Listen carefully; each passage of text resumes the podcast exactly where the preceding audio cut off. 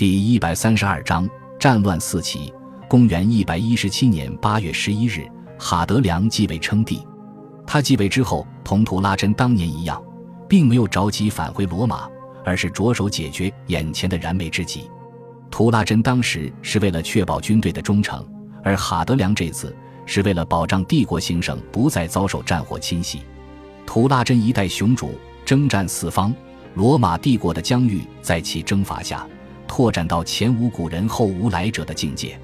然而，穷兵黩武、连年征战所带来的后果，却是要靠哈德良这个新皇帝来收拾。为了更好地理解哈德良继位之后的处境，我们不妨看看有哪些地区在图拉真病逝前后造反。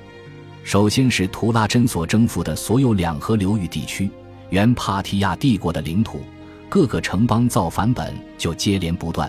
在图拉真死后，更是陷入了军中无主帅、四面皆叛乱的困境。美索不达米亚行省与亚述行省简直成了帝国军队的新坟场。在这个基础之上，边疆外的不少屈服于罗马武力的部落也开始趁机入侵。北非的马拉喀什行省南部的摩尔人入侵，多瑙河东北部一直觊觎罗马巴尔干半岛的萨尔马提亚人入侵达契亚行省。不列颠帝国北部的布莱顿人也趁乱南下，埃及行省因常年税收暴乱四起，利比亚行省爆发叛乱，犹地亚行省更是动乱频频。早在公元一百一十五年，图拉真远征帕提亚时期，犹地亚行省就爆发了极为惨烈的第二次造反，史称基托斯战争。这场造反虽然被图拉真在一百一十七年匆忙剿灭。但图拉真一死，便又再起造反之势。在这种危机四伏、战乱频频的情况下，帝国腹地尚不能自保，又何谈继续图拉真尚未完成的征服帕提亚的丰功伟业？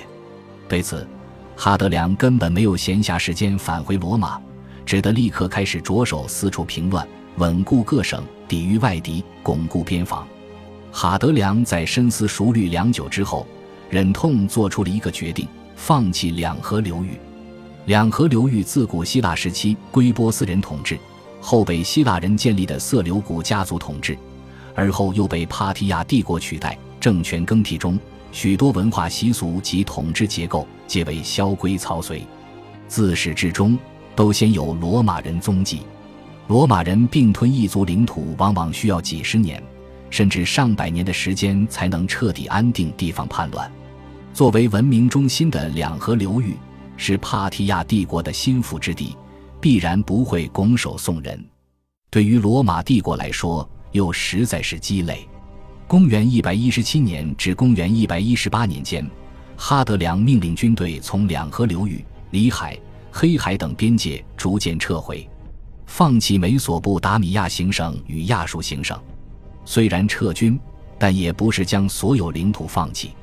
只是放弃那些无险可守、无利可守的土地。哈德良命军队退到幼发拉底河以西，依河流为边界，建构防御军事，以抵御帕提亚帝国收复旧土之后的反扑。在解决了帕提亚帝国的边防之后，哈德良开始顺着东地中海沿岸向西前往犹地亚、埃及、利比亚以及马拉喀什等动乱行省。在犹地亚。他派遣了第六军团长期驻扎在该省，他安抚了埃及的民众，确保了埃及军队的忠心。他从埃及出发，带领军队迅速镇压了利比亚的动乱，而后又击退了摩尔人的入侵。在这过程中，他裁撤惩处了数名犹地亚、马拉喀什省的军团长。在解决了东部的边防以及内乱之后，哈德良返回叙利亚。在任命了下一位叙利亚总督之后，哈德良从安提阿乘船前往靠着亚德里亚海的伊利里亚行省。他派遣军队前往墨西亚，击退了入侵的萨尔马提亚人。至于位于不列颠尼亚行省的布莱顿人入侵，路途实在过于遥远，哈德良选择了给该省增兵，最终于一百二十一年将入侵者击退。感谢您的收听。喜欢别忘了订阅加关注，主页有更多精彩内容。